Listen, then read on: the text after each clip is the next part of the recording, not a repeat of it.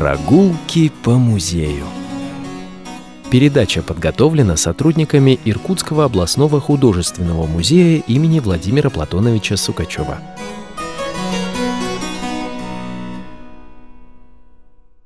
Добрый день, уважаемые радиослушатели! В эфире очередная передача «Прогулки по музею». У микрофона Ирина Терновая. Сегодня вместе со мной в студии городского радиоканала научный сотрудник галереи сибирского искусства Иркутского областного художественного музея имени Владимира Платоновича Сукачева Мария Сергеевна Маженкова. Добрый день, Мария Сергеевна. Добрый день, Ирина Ивановна. Добрый день, уважаемые радиослушатели. С Марией Сергеевной мы сегодня продолжим цикл прогулок по залам западноевропейского искусства главного здания нашего музея на улице Ленина 5. В центре внимания Франция эпохи классицизма. Классицизм от латинского «классикус» – образцовый художественный стиль в европейском искусстве XVII-XIX веков – Художественное произведение с точки зрения классицизма должно строиться на основании строгих канонов. Многие правила и каноны классицизм берет из античного искусства. Классицизм называли когда-то большим стилем Людовика XIV во Франции. Он сложился там в XVII веке, отразив подъем абсолютизма. Людовик XIV понимал всю важность искусства как способа пропаганды своего царственного величия. Этот стиль стал отражением известнейшего высказывания короля солнца «Государство – это я». Мария Сергеевна, чем характеризуется стиль классицизма? Это направление характеризуется прежде всего обращением к классической античной культуре. Здесь, кстати, я вам хочу сделать такую ремарку. А почему был именно в это время всплеск? Дело в том, что велись раскопки э, Помпеи, Геркулана Помпеи, когда был вскрыт вот этот вот нетронутый пласт античной культуры, и когда Европа увидела, что это действительно нечто такое давно забытое и утерянное, а это совершенно потрясающие образцы культурного и художественного наследия, которое, в общем-то, вызвало желание на них как-то равняться. Хотя доктриной основной э, этого стиля является рационализм, чрезвычайно показательным для французской культуры, кстати говоря, этого времени, стремление подчинить восприятие жизни строгому контролю рассудка, противопоставить несовершенной действительности торжество непогрешимого разума. И это становится основой творческого метода многих художников. А чем же Рубинс им не угодил? С его пышными формами, с такой красотой, с, там, с плодами, с цветами, с такими великолепными женщинами. И вдруг вот античные герои – знаете, э, про искусство вообще говорят, что оно же развивается спирально, да, то есть а из одной крайности в другую вот это вот переходит виток. На самом деле одна крайность вырастает из другой, потому что а, мы с вами уже про барокко говорили, когда и рассказывали фарфоровые наши истории. А барокко все таки вот эту помпезность величия любила, и оно было чрезмерно. Вот знаете, когда а, детям, наверное, если дать много сладкого поесть, потом сладкого не будет хотеться долгое время. То же самое здесь. А после барокко же был еще рококо стиль, стиль, э, который иногда выделяет, иногда присоединяет к большому стилю, который э, окончательно и художественные форумы не звел вот эти вот красивые, барочные, рокальные все мотивы. И сама идеология была уже э, не пропаганда чего-то великого, а уход фантазии, в какие-то вот праздничные такие настроения, то есть ничего серьезного, ничего легкого. И понятно, что это дошло до какой-то точки, когда людям уже хотелось ну, что-то вот более естественного, строгого, спокойного и рационального. Поэтому вот этот стиль возник, да, как пропаганда разума, как пропаганда э, эпохи просвещения, да, мы помним э, лозунги свободы, равенства и братства, когда это опиралось не на чувства, не на внутренний какой-то свой мир желаний, а на подчинение контролю рассудка и как следствие контролю какой-то государственной этической власти. Ну, мы сейчас с вами как раз и вернемся к началу XVII века во Францию, потому что она уже к этому времени была истощена гражданскими войнами и действительно вступила в эпоху укрепления абсолютизма. Абсолютная монархия, достигшая своего рассвета при Людовике XIV, стала решающей силой в борьбе с феодализмом и главным двигателем торговли и промышленности. В середине XVII века Франция являлась едва ли не самой крупной торговой державой – Относительная стабильность на политической арене и развитие экономики сопровождались подъемом в культурной жизни страны. Значительный шаг на пути прогресса сделала французская наука, в частности, не только археология, но и физика, математика, философия. Большой успех имело учение Декарта, утверждавшего, что разум главное средство познания истины. То есть о чем мы с вами только что говорили. Отсюда идет и свойственный французской литературе и изобразительному искусству рационализм, особенно характерный действительно для классицизма. Каковы главные идеологические принципы этого стиля? Гармония. Действительно, очень много взято с античности, даже а, художественных форм. Те же возвращаются колонны, ордерные стили, равновесные композиции. Если мы сейчас будем говорить с вами про живопись, если брать э, картины эпохи э, классицизма, то там математически просто можно даже проводить какие-то параллели, выверять какие-то знаки. То есть это все очень именно с такой инженерно-математической точки зрения просчитано. То есть не просто художник писал чувством, вот я взял краски и перенес их их с эмоций на холст. Он стоял, высчитывал, выравнивал, уравновешивал композицию, потому что очень часто встречается в это время картина как некое такое театральное действие, да, которое э, с краю деревца кулисы обозначают, первый план, второй, третий деление строго на план, и все это, в общем-то, такой одной идеи было подчинено. В первой половине XVII э, века самыми крупными мастерами во Франции были иностранцы, главным образом фламандцы. Лишь в начале второй четверти XVII столетия Франция выдвинула собственных замечательных представителей изобразительного искусства. Главой придворного искусства и ведущим представителем французского барокко в первой половине XVII века был Симон Вуэ. Очень интересно, кстати, я нашла э, выдержку о нем. «Человек с воспаленными глазами и глянцевой каштановой шевелюрой, бледной кожей и утонченными манерами, который был всегда пропитан творчеством. Хорошее, по-моему, высказывание. Живописному мастерству В учился в Италии, поэтому в его живописи прослеживается влияние Караваджо и болонских мастеров. Вернувшись из Италии на родину, В стал придворным художником, и для своих нарядных и эффектных полотен он использовал мифологические и библейские сюжеты. Наряду с барочным искусством, процветавшим в столице, французские провинции выдвинули художников, главным методом которых был реализм. Одним из крупнейших реалистов первой половины XVII века стал Жак Калло, прославившийся как талантливый рисовальщик и гравер. Вы знаете, я вот вспомнила его работу «Дерево повешенных». Слушайте, она, конечно, производит неизгладимое впечатление, на нее просто страшно смотреть. Вот действительно представитель, представитель да, реализма. Продолжим все-таки, да, такой исторический экскурс во Францию этого периода. И вот э, большую роль в развитии реализма в первой половине XVII века сыграли братья Ленен, Антуан, Луи и Матье. Центральное место в их творчестве занимала жанровая тематика. Старший Антуан писал главным образом групповые портреты и сцены из жизни мелких буржуа и крестьян. Младший Матье начал свой творческий путь картин, изображающих быт крестьянства. Надолго переживший своих братьев, Матье Линен позднее стал одним из самых популярных портретистов во Франции. А вот средний брат Луи Линен по праву входит в число число самых знаменитых французских живописцев XVII века. Именно он стал основоположником крестьянского жанра во французском искусстве. Черты реалистического искусства в первой половине XVII века нашли отражение и в портретной живописи, ярким представителем которой был Филипп де Шампень, а, фламандец по происхождению, создатель религиозных композиций и декоративных росписей. Шампень тем не менее прославился как талантливый портретист, создавший реалистичные строгие портреты кардинала Ришелье и Арно де Антильи. Зародившийся в начале XVII века классицизм становится ведущим направлением уже во второй четверти этого столетия.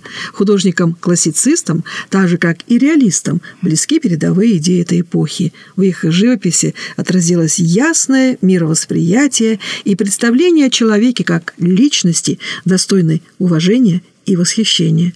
В то же время классицисты не стремились передать в своих картинах окружающую их реальную действительность.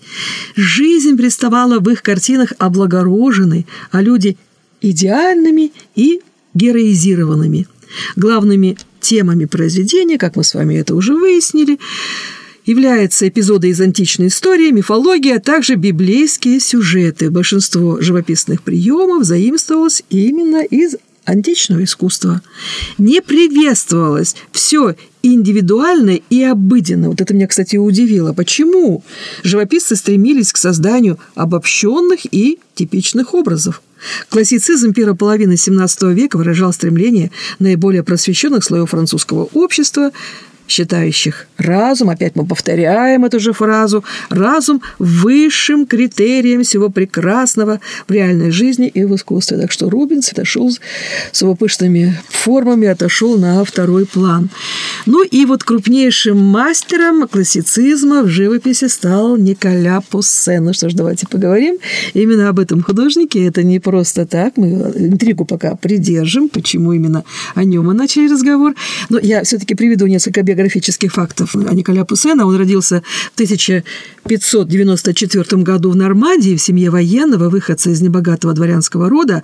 И первые уроки живописи он получил у провинциального мастера Кантена Варена – Обстановка маленького нормандского городка не способствовала развитию способности начинающего художника, и в начале 1610-х годов Пуссен тайно от родителей уехал в Париж.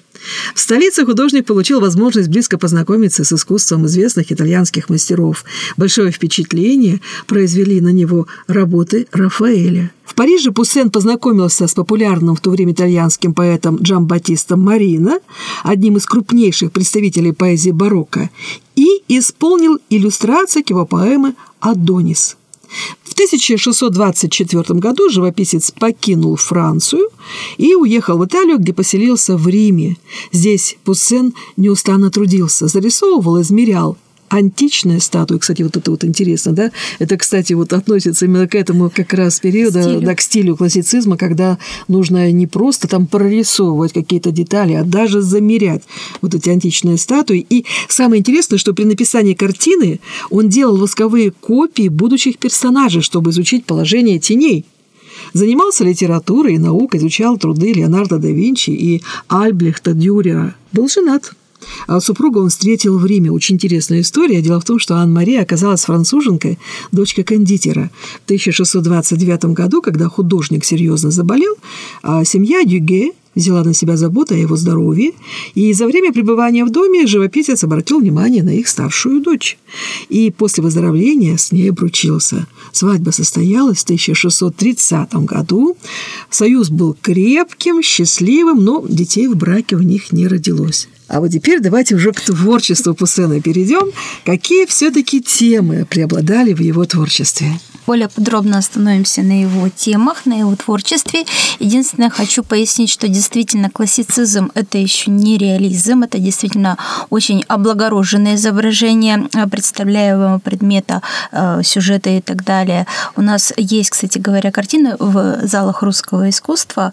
Э, Сократ перед своей кончиной беседует с учениками о бессмертии души. И очень интересно, что если брать реальность историческую, то Сократ в эти моменты уже был дряхлым стариком, и достаточно вел такую нищенскую жизнь. Полотне Мастерова представляет совершенно роскошное тело молодого мужчины, задрапированную в красивую красную ткань, которую, конечно, себе могли позволить только самые богатые и знатные люди э, того времени, но никак не бедный философ. Вот это я вот такое тоже, отличие. Я тоже хочу, чтобы мой портрет написали как раз вот именно в стиле классицизма, чтобы убрать лишние складки. Да, действительно, идеология стиля, сейчас еще немножечко вот такую ремарку сделаю, это было задание этого стиля, будем так говорить, воспитание чувства долга, воспитание гражданина общества.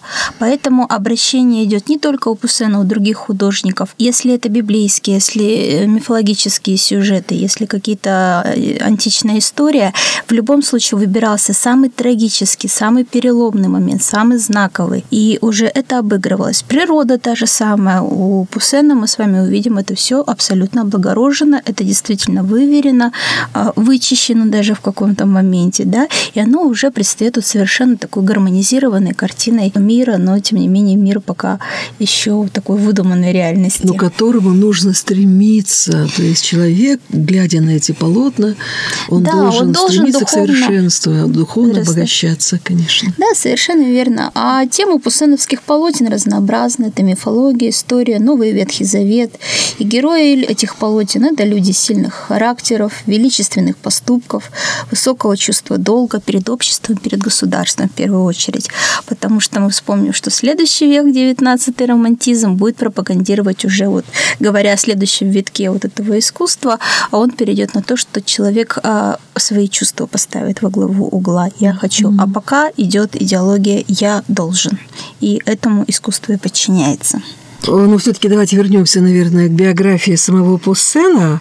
Вот в конце 1630-х годов его слава выходит за пределы Италии и достигает Парижа. Художника приглашает во Францию, но он пытается отложить поездку, и лишь личное письмо Людовика XIII заставляет его собраться в дорогу. Осенью 1640 года Пуссен вернулся в Париж, но эта поездка не принесла ему радости. Придворные художники во главе с Симоном Вуэ оказали Пуссену неласковый прием. Эти животные, как называл их художник в своих письмах, окружили его сетью интриг. Задыхаясь в этой атмосфере, Пуссен вынашивает план бегства. В 1642 году под предлогом якобы болезни жены он возвращается в Италию. В конце 1640-х годов Пуссен пишет главным образом пейзажи. Теперь его привлекает не человек, но, видно, уже получил определенный урок да, по Франции, а именно природа, в которой он видит воплощение истинной гармонии жизни. Художник внимательно изучает ландшафты в окрестностях Рима, делает зарисовки с натуры. Позднее по этим живым и свежим рисункам он пишет так называемые героические пейзажи, получившие широкое распространение в живописи XVII века. Вот в последние годы жизни в произведениях Пуссена все громче начинают звучать трагические ноты. Но, во-первых, жена у него тяжело болеет, и он сам тоже не домогает. И вот особенно заметно вот это вот его настроение тяжелое в картине «Зима» из цикла «Четыре времени года». Другое название полотна «Потоп». Художник изобразил страшную картину гибели всего живого. Вода заливает землю, не оставляя человечеству шансов на спасение. В черном небе сверкают молнии. Весь мир кажется застывшим и неподвижным, как будто погруженным в глубокое отчаяние. И вот зима стала последней законченной картиной Пуссена. Смерть жены в 1644 году подкосила мастера, он перестал работать, пребывал в меланхолическом настроении. Ну а через год, в ноябре 1665 года, он последовал вслед за своей супругой. Картины Николя Пуссена сегодня украшают лучшие музеи мира. Эрмитаж, Лувр, Прада, Лондонскую картинную галерею. А вот какая картина этого художника находится в коллекции нашего музея? Коллекции Иркутского областного художественного музея также имеется картина Николя Пуссена. Она называется «На призвание апостолов» и располагается она всегда в постоянной экспозиции в зале Франции и Италии. А поэтому она в доступе зрителей, мы не прячем ее в запаснике, как правило. Хотя картина с очень такой э, непростой биографией. А вот говорят, что история этой картины связана с известным иркутским семейством купцов-трапезниковых. Вот так ли это? Да, действительно. Вообще остается до сих пор загадкой, несмотря на весь 21 век с его информационными совершенно большими потоками, как же э, такое полотно такого великого мастера европейского мастера попала в Иркутск. Это пока тайна сия есть, а история начинается с семейства купцов Трапезниковых, и картина была преподнесена в качестве свадебного подарка Платону Петровичу Сукачеву и Аграфене Никаноровне, урожденной Трапезниковой, новобрачным, будущим родителям Владимира Сукачева. И, разумеется, работа этого мастера занимала уже почетное место в самой коллекции Владимира Платоновича, и со дня основания музея она уже пребывает в нашей коллекции. О чем повествует э, сюжет, вы сказали, «Деяния апостолов»? А... А, сюжет повествует о призвании апостолов Якова и Иоанна. Мы видим с вами на первом плане э, Христа, который подходит к лодке, полной рыбаков. Рыбаки привозят улов. И да, мы видим разделение людей, кто занят э, какими-то вот обыденными вещами. Мы видим двух братьев, которые обращаются, уже внимают речам Христа и действительно действительно получают mm-hmm. вот некое призвание следовать за ним. Все это происходит на фоне такого действительно облагороженного, идеализированного пейзажа. Мне тут дети совершенно потрясающие всегда подсказывают вещи. Когда они видят такой пейзаж выдуманный, они его называют мультяшным. Это, конечно, понимание к великой картине это применять, но тем не менее, если вот говорить образно, чтобы у наших слушателей сложилось какое-то впечатление, вот он действительно написан, он мало был похож на реализм, хотя действительно и свет, и тень уже все это давно соблюдалось. Но вот пока такая действительно красивая картинка, фантазия, которая с реальностью имела мало отношения, хотя классицизм, наверное, один из первых, кто обратился к таким вот реалиям. Ну, знаете, э, с этой картиной ведь связана еще одна практически детективная история. И я нашла очень интересное высказывание моей любимой Лидии Ивановны там, в ее записках иркутянки, о том периоде, очень непростом для нашего города Иркутска, когда в Иркутск вошли войска Антанта. Вот я просто э, хочу процитировать Лидию Ивановну там. «Наплыв иностранных войск в Иркутск взбудоражил сердца многих жительниц патриархального города» начался сезон свадеб. Наш хороший знакомый священник отец Иосиф Телятьев сказал, что за полгода в Крестовоздвиженской церкви обвенчано около 20 чехов из десяток китайцев – Шли месяцы, крутилась свадебная карусель, казалось, ей не будет конца. Но все хорошее быстро кончается.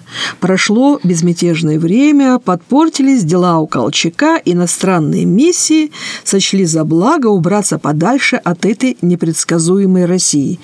Чехи срочно засобирались в дорогу. Куда деть Джон? Конечно, с собой.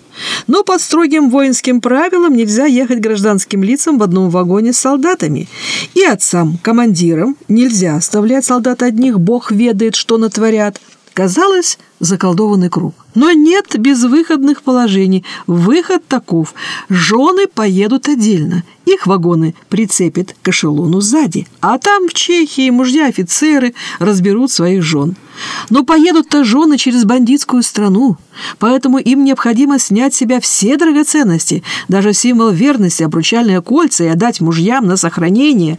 Они при оружии, да к тому же с солдатами – Жены сняли с себя все, вплоть до золотых нательных крестиков, отдали деньги до копеечки своим верным мужьям. Состав тронулся. С ними и два вагона теплушки. Для большей безопасности двери теплушек задраены снаружи. На первом же полустанке эти два вагона были отцеплены и загнаны в тупик. Вагоны с доблестным чехословацким воинством спешили покинуть Иркутскую землю, уезжали с прибылью. Крупные суммы денег получили чехи на обзаведение от сибирских родственников, радовали глаз и золотые вещицы с драгоценными каменями. Ну а молодые жены в одночасье стали соломенными вдовами. Ну, вот так вот написала Леди Ивановна. А теперь давайте все-таки раскроем нашу интригу.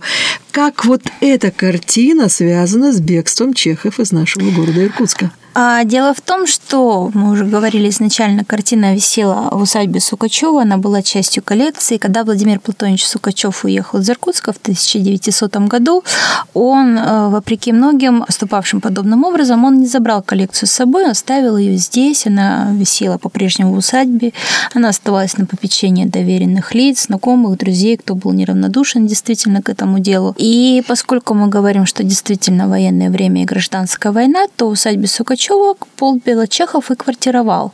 И вот после э, такого действительно момента отступления, опять-таки описывается это в одной из наших замечательных книг Алексея Дементьевича Фатянова, это легенда, будем говорить так, потому что сведения тоже не до конца подтверждены документально. Отступая, полк решил действительно прихватить что-то еще ценное напоследок, и выбрав это произведение как самое такое достойное из коллекции, они его очень грубо, причем срезали с подрамника, свернули и забрали брали с собой.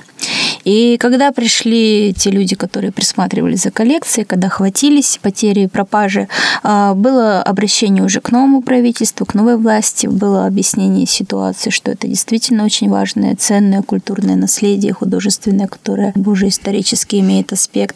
Была организована погоня. Полк Белочехов настигли на вокзале, когда действительно вот этот вот поезд стоял готовый к отправлению. Прошли с обыском первый раз по всем вагонам, но ничего не нашли. Второй раз уже пошли более пристально, и внимание военных привлекло застолье, которое это ну, действительно вагон-теплушка. А, был накрыт стол, стояли стаканы с вином, с горячим чаем. Но это понятно, что когда показное, это всегда немножко неестественно, это все чувствуется. И вот, э, как рассказывает история, один из военных подошел и совершенно случайно оперся о край стола. У него под рукой поехала скатерть, а под скатертью лежала расстеленная картина, которую сумели таким образом обнаружить. Действительно, история уникальная, и я вот, знаете, так поежилась внутренне, когда услышала стаканы с горячим чаем, которые стояли практически на этом полотне, и вот когда к картине подойдешь поближе, присмотришься, вот там же ведь виден вот этот след от стакана чая, а все-таки не удалось, да, эту картину до конца отреставрировать. Какие еще следы а... вот такого варварского отношения остались Да, к сожалению, мы иногда встречаемся с физическими какими-то погрешностями, которые против произведения искусства сотворяют люди. И действительно, на рукаве у Иисуса Христа очень хорошо видно при определенном, конечно, ракурсе и освещении а, след ободка от стакана с горячим чаем. Приплавился лак, и его вот, ну, не смогли реставраторы, нет такой пока возможности, чтобы не ухудшить и уже там, дальше полотно. И там вот мне тоже девочки наши показывали следы вот от горящего воска, который также не смогли наши реставраторы Да, да и саму убрать. картину ее видно, что ее перетягивали второй раз на подрамник, она же тоже уже э, имеет э, шрамы вот такие вот, что она уже не цельным полотном. Что срезали грубо, срезали ножами не заботьтесь абсолютно о каких-то окантовках и так далее. А на подрамнике она большого формата, ее, конечно, было бы крайне неудобно транспортировать и это сразу было заметно, не сумели бы вывести. Ну, конечно, все-таки значимость для нашего музея обладания вот такой уникальной картиной Николя Пуссена, конечно, это просто как знаковое полотно в нашей коллекции. И я очень рада, что мы сегодня смогли с вами рассказать нашим радиослушателям и об этом прекрасном полотне, ну и о самом Николя Пуссене. И, наконец-таки, могли с вами понять, чем же отличается стиль классицизма от других стилей. Ну, давайте Давайте мы с вами в заключение еще раз подведем черту под нашими прогулками по Франции эпохи классицизма XVII века и приведем несколько интересных фактов из жизни Николя Пуссена. Итак, Общее число полотен живописца. На сегодняшний день 244 еще 30 под вопросом, то есть авторство э, трудно установить. Здесь есть момент, что действительно он работал с учениками, и атрибуция идет до сих пор, потому что а что такое мастер работать с учениками, это как когда картину они пишут иногда совместно, поэтому да, иногда очень сложно установить, ну, чтобы понимали эти моменты. Самая известная картина Пуссена «Мученичество святого Эразма». Где находится эта картина? А эта моя картина находится в музее Ватикана, Италии. Предметы искусства, обнаруженные в доме художника после его смерти, оценили в 60 тысяч ЭКЮ. А где находится могила мастера? Могила мастера находится в церкви, где проходило его венчание с супругой Сан-Лоренцо ин Лучино в Риме. Чтобы уехать из Парижа и не обидеть короля, Пуссен солгал ему о болезни своей жены. Тоже такой интересный факт, да? Последняя работа «Аполлон и Дафна» осталась незавершенной из-за смерти супруги. Со дня ее кончины живописец не брал в руки кисть.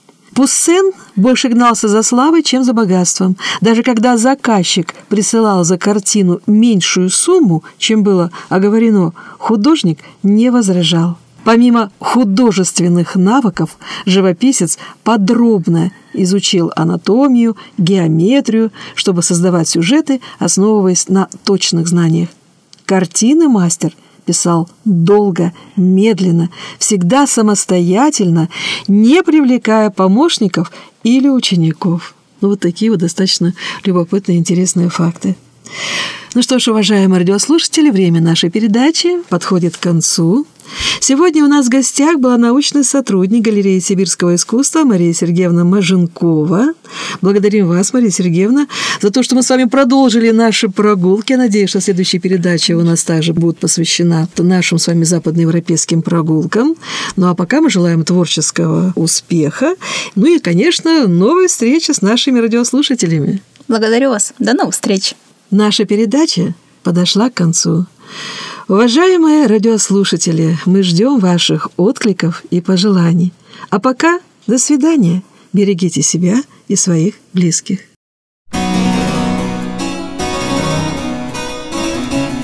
Прогулки по музею. Передача подготовлена сотрудниками Иркутского областного художественного музея имени Владимира Платоновича Сукачева.